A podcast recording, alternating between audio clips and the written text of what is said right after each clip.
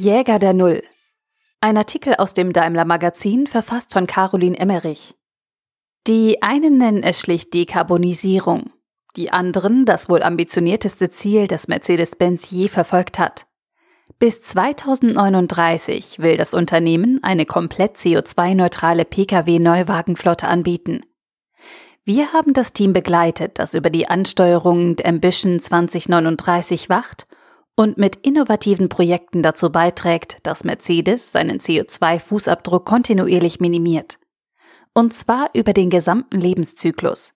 Die Arbeitsgruppe Ambition 2039. Ein Bericht über ungeschönte Zahlen, technologischen Fortschritt und Menschen mit einer gemeinsamen Vision. Die Null. Manchmal kann eine Antwort simpel sein. Zum Beispiel, wenn man Martin Hensler fragt, was ihn antreibt. Über Monate hat er Pkw-Stücklisten studiert, Werkstoffinformationen von Bauteilen eingegeben, Lieferantendaten recherchiert. Er hat Umwelt- und Energiedaten der Standorte zusammengetragen, Kraftstoff- und Stromverbrauch einkalkuliert. Unzählige Tools, Datenbanken und Berechnungsmethoden bemüht.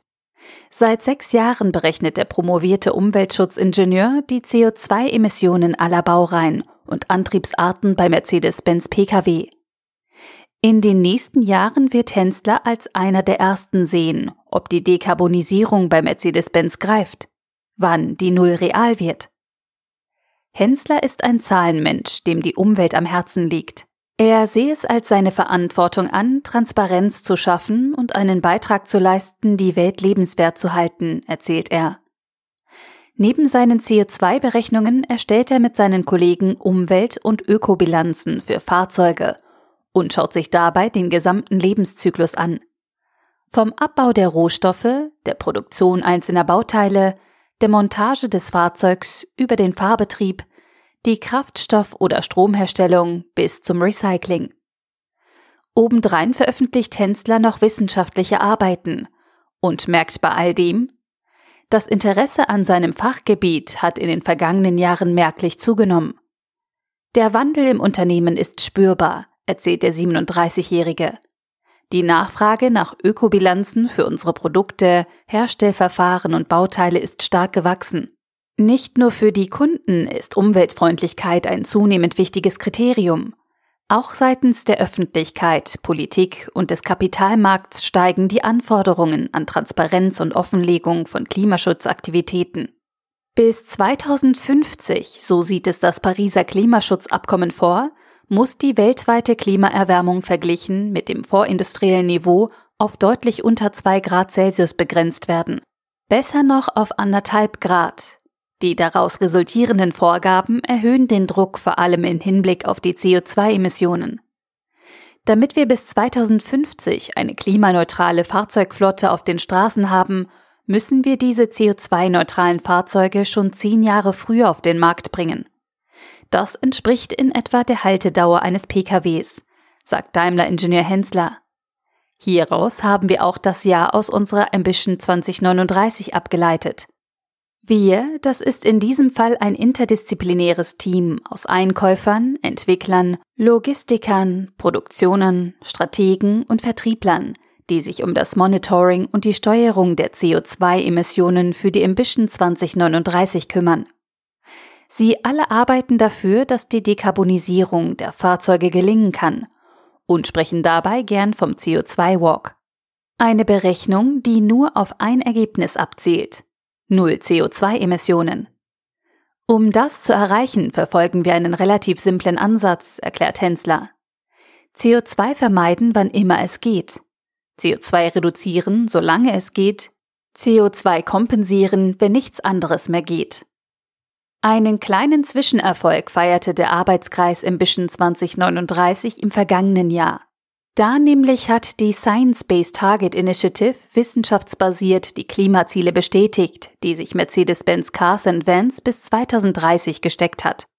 Das war schon etwas Besonderes und es tat gut, von berufener Stelle zu hören, dass wir mit unserer strategischen Ausrichtung auf dem richtigen Weg sind, erinnert sich Hensler. Der Großteil der CO2-Emissionen eines Fahrzeugs entsteht freilich erst, wenn es das Werksgelände verlassen hat und beim Kunden in Benutzung ist. Doch auch die vorherigen Lebenszyklusphasen haben nicht unerheblichen Einfluss auf den späteren CO2-Fußabdruck. 7,8 Tonnen schwer ist der CO2-Rucksack, den ein Pkw schon hat, bevor er überhaupt als solcher erkennbar wird. Diese Emissionen entstehen in der vorgelagerten Wertschöpfungskette, bei den Lieferanten. Mit Ausbau der Elektromobilität und ohne weitere Maßnahmen werden die CO2-Emissionen in der Lieferkette erstmal weiter wachsen, denn die Produktion der für Elektroautos benötigten Teile hinterlässt einen deutlich größeren CO2-Fußabdruck als die für konventionelle Fahrzeuge. Beim EQC beispielsweise fallen ca. 16 Tonnen CO2-Emissionen an. Beim konventionellen GLC sind es 8. Michaela Hofmeister verantwortet im Mercedes-Benz Einkauf das Thema Governance, Integrity und Qualitätsmanagement und ist Teil des Arbeitskreis Ambition 2039. Zu ihren Aufgaben gehört es, gemeinsam mit den externen Partnern für Sicherheits- und Rechtsstandards in der Lieferkette und die Umsetzung von Klimaschutzmaßnahmen zu sorgen. Wenn wir als Unternehmen bis 2039 klimaneutral wirtschaften wollen, dann schaffen wir das nicht ohne unsere Lieferanten, erzählt die Diplomkauffrau. Es genügt nicht, unsere Fabriken auf Grünstrom umzustellen und die Effizienz unserer Fahrzeuge zu steigern. Wir müssen auch gleichzeitig dafür sorgen, dass beispielsweise unsere Batterien CO2-neutral produziert werden und dass wir dort einkaufen, wo wir auch produzieren. Doch nicht nur die Ökobilanz der eingekauften Batterien schlägt ins Kontor. Auch hinter der Produktion von Stahl, Aluminium oder Kunststoffen stecken extrem energieaufwendige Prozesse. Das alles wirkt sich negativ auf die CO2-Bilanz eines Mercedes aus und treibt auch Hensler um, der bei seinen Lebenszyklusberechnungen in der Lieferkette mit mehr CO2 jonglieren muss, als ihm lieb ist. Hier setzen Hofmeister und ihr Team an. Den vielbeschworenen Spurwechsel fahren wir auch im Einkauf, macht Hofmeister klar. Mit mehr als 2000 direkten Lieferanten arbeiten sie zusammen, um potenzielle Umweltrisiken identifizieren und mit Hilfe gezielter Maßnahmen minimieren zu können. Das ist umso wichtiger, da es für die Produktion und Verarbeitung zahlreicher Werkstoffe bislang keine einheitlichen Vorgaben für Unternehmen gibt. Unsere wichtigsten Lieferanten lassen wir von der Organisation CDP, ehemals Carbon Disclosure Project, bezüglich ihrer Umweltauswirkungen bewerten, erklärt Hofmeister. Und längst sind Qualität und Preis nicht mehr die einzigen Vergabekriterien, wenn es um neue Projekte geht. Ich freue mich, dass mehr und mehr auch CO2- und Rezyklatziele darüber entscheiden, ob wir mit Lieferanten zusammenarbeiten, berichtet die Managerin.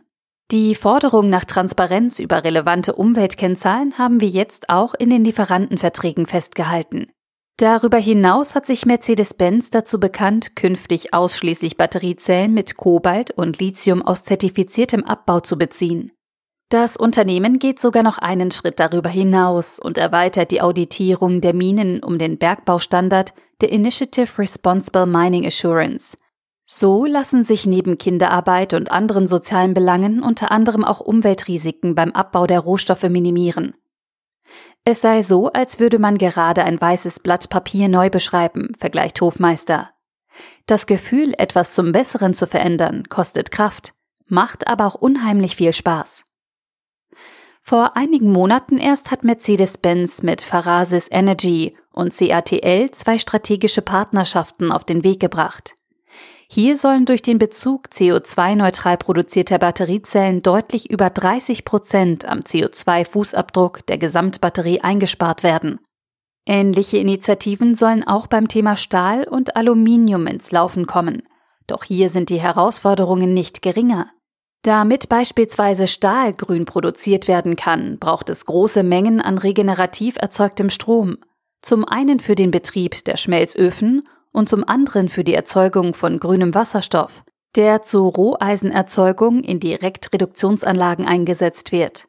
In einem idealen Szenario, das Hensler freilich schon berechnet hat und das vorsieht, dass der Einkauf zusammen mit den Lieferanten weitreichende Maßnahmen im Bereich der Aluminium-, Stahl-, Polymer- und Batterieherstellung umsetzt, entfielen in zehn Jahren signifikant weniger CO2-Emissionen auf der Lieferkette eines durchschnittlichen Mercedes als heute. Doch wie realistisch ist das?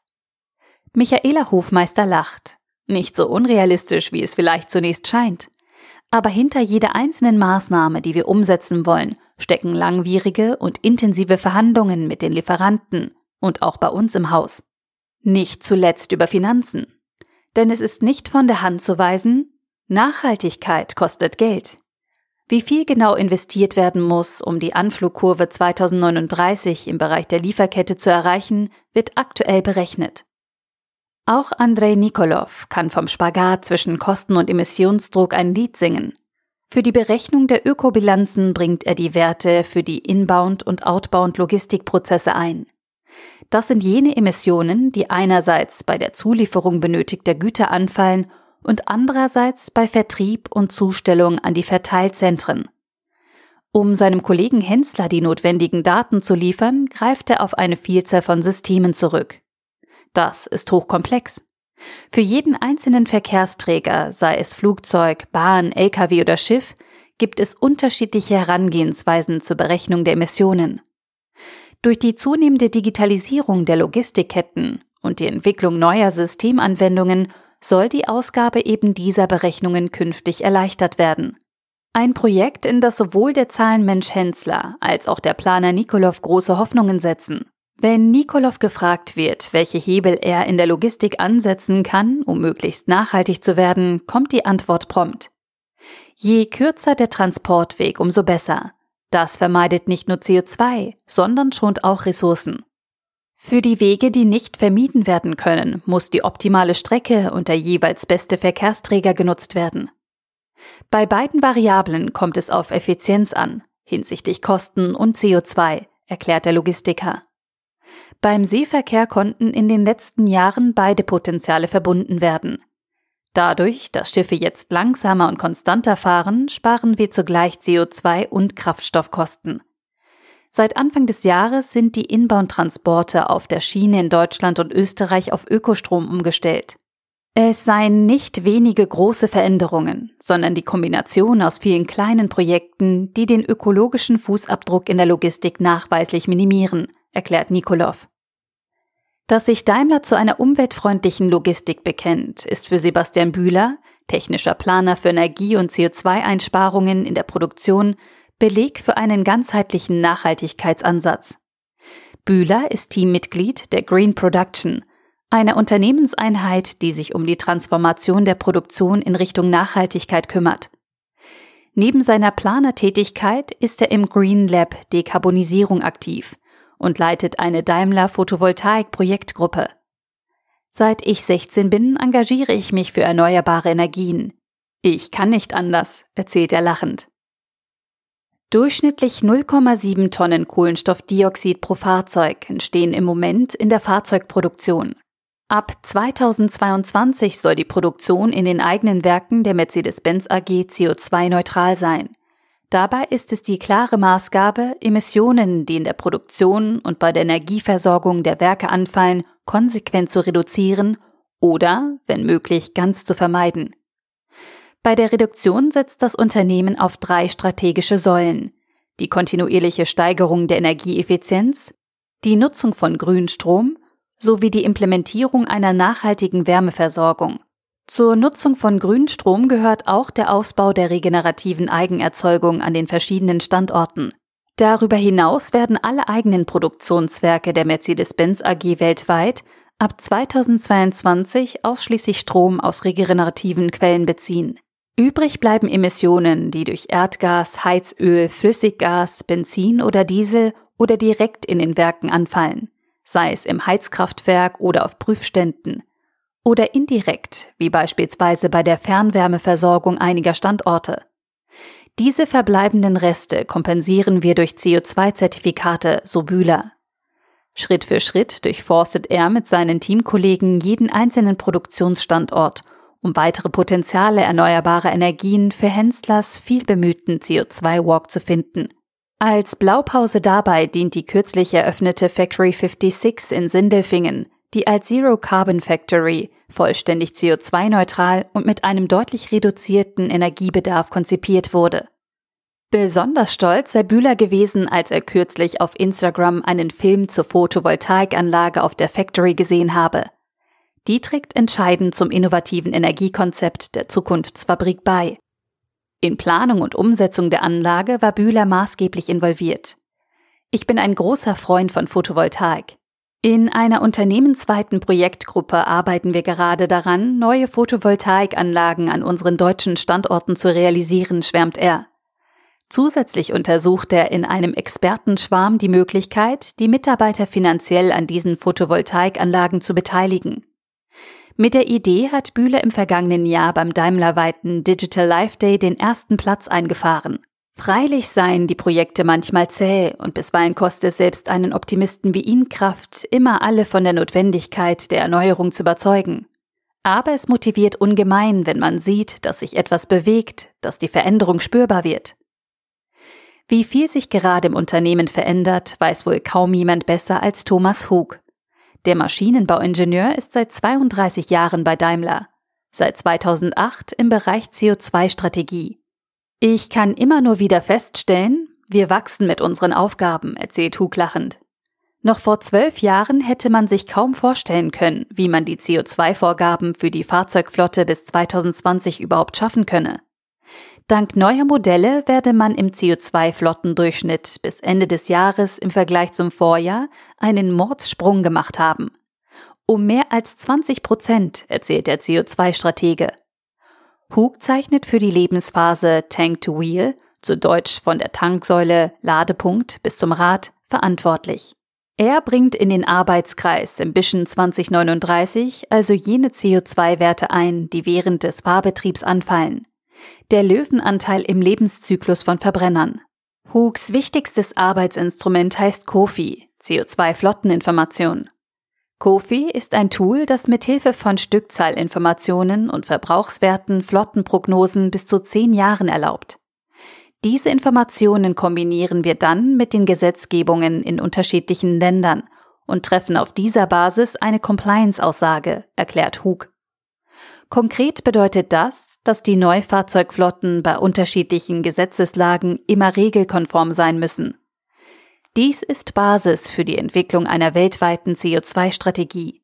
Bis 2030, also in den nächsten zehn Jahren, soll der Anteil reiner batterieelektrischer sowie Plug-in-hybridischer Modelle, man spricht hier auch von XEVs, mindestens 50 Prozent betragen. So ist es festgeschrieben in der Ambition 2039. Darüber hinaus gibt es die regulative Sicht. Um den zunehmend strengen gesetzlichen Regelungen zu entsprechen und die CO2-Bilanz in der Neuwagenflotte kontinuierlich zu verbessern, muss die Hälfte aller weltweit abgesetzten Fahrzeuge in zehn Jahren einen überwiegend elektrischen Antrieb oder Elektroantrieb haben. Mindestens die Hälfte. Das entspräche einer Reduktion der CO2-Emissionen in der Nutzungsphase Wheel-to-Wheel -Wheel um 42 Prozent im Vergleich zum Jahr 2018. Im gleichen Zeitraum soll auch der Anteil der Verbrennungsmotorvarianten bei Mercedes-Benz signifikant reduziert werden. Thomas Hug ist überzeugt vom Siegeszug der Elektromobilität. Aus meiner Sicht gibt es aktuell bei Pkw keine konkurrenzfähige Technologie zum batterieelektrischen Antrieb. Alles, was Änderungen der Energieträger beinhaltet, beispielsweise die Herstellung von E-Fuels, strombasierten Kraftstoffen bringt für eine Anwendung in der Flotte noch zu viele Verluste mit sich. Es ist viel einfacher, die elektrische Energie direkt in die Batterie einzuspeisen und zum Antrieb zu nutzen. Zudem hätten sich Batteriezellen über die letzten Jahre extrem schnell und vielversprechend weiterentwickelt. Jetzt gehe es darum, die nächsten An- und Hochläufe gut hinzubekommen. Und das sind einige. Im Rahmen der Strategie Electric First hat Daimler vier neue Elektrofahrzeuge angekündigt, die auf der kommenden Electric Vehicle Architecture basieren werden. Die Luxuslimousine EQS wird das erste Modell auf der neuen Plattform sein. Danach folgen der EQE, e, der EQS SUV und der EQE SUV. Zusätzlich sollen AMG, Maybach und die G-Klasse elektrifiziert werden. Auf Basis einer zweiten neu konzipierten elektrischen Fahrzeugplattform, der Mercedes-Benz Modular Architecture, kurz MMA, für Fahrzeuge im Kompakt- und Mittelklasse-Segment sollen ab 2025 weitere Modelle das Elektrofahrzeugportfolio komplettieren. Doch wie genau verändert sich die Mercedes-Neuwagenflotte bis 2039? Hug erklärt, Für die Zeit bis 2039 arbeiten wir derzeit mit verschiedenen Zukunftsszenarien, um die Anflugkurve in Richtung 2039 zu modellieren. Die Prognose für 2039 hängt von unterschiedlichen Faktoren ab. Kundennachfragen, politischen Randbedingungen, Infrastrukturaufbau, CO2-Bepreisung. Das alles können wir heute noch gar nicht genau vorhersagen. Bis 2030 zielt Mercedes-Benz auf einen Portfoliomix, der zu einem überwiegenden Anteil rein batterieelektrische Fahrzeuge beinhaltet. Auf dem Weg dahin gibt es aber noch eine Vielzahl an Herausforderungen. Nicht nur hinsichtlich Reichweite und Effizienz. Die größte und wirtschaftlich wichtigste Aufgabe liegt wohl darin, den sogenannten Deckungsbeitrag von Elektrofahrzeugen zu erhöhen. Das erklärt, warum es hier und da immer wieder Beharrungsmomente gab, sagt Hug. Aber jetzt ist der Mindchange da. Das liegt nicht zuletzt daran, dass sich die Kosten für Batteriezellen deutlich schneller reduzieren als ursprünglich angenommen. Auch die Fahrzeugplattformen sollen zu Skaleneffekten führen, die sich positiv auf die Profitabilität eines Elektroautos auswirken. Neben der Frage nach der Profitabilität beschäftigt Thomas Hug auch die Frage nach dem Timing. Ich glaube, die Welt wird sich schneller verändern, als viele das im Moment noch glauben, mutmaßt er. Die eine Million Dollar Frage ist aber, wann wir im Markt von einem Push zu einem Pull-Szenario kommen. Mit anderen Worten, Wann ist der Moment erreicht, in dem die Kundennachfrage nach Elektromodellen rapide ansteigt? Selbstverständlich weiß auch der selbsternannte Elektrofan Hug, dass Elektrofahrzeuge nur so sauber sind wie der Strom, mit dem sie fahren. Nur dann, wenn der für die Nutzung verwendete Strom auch aus erneuerbaren Energiequellen stammt, kommt ein Elektroauto in der Nutzungsphase ohne CO2 aus. Martin Hensler muss deshalb bei den Berechnungen der Ökobilanzen auch immer die CO2-Werte einkalkulieren, die durch die Kraftstoff- und Stromherstellung in der Nutzungsphase Well-to-Tank anfallen. Wie groß der Einfluss der genutzten Energiequelle ist, wird am Beispiel des EQC deutlich. Über den Lebenszyklus von 200.000 Kilometern verursacht der EQC in Summe etwa 32 Tonnen CO2. Bei der Herstellung des Fahrzeugs werden dabei 16,4 Tonnen CO2 emittiert. 80 Prozent hiervon entfallen auf Stahl, Aluminium sowie die Batteriezellen. Produktionsseitig sind das die großen Stellhebel. Betrachtet man die Nutzungsphase, so entstehen weitere 15,5 Tonnen CO2, sofern die Batterie mit dem EU-Strommix geladen wird.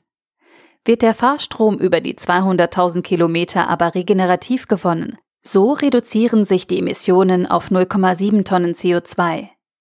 Doch wie kann das Unternehmen beeinflussen, woher der Kunde zukünftig seinen Strom bezieht?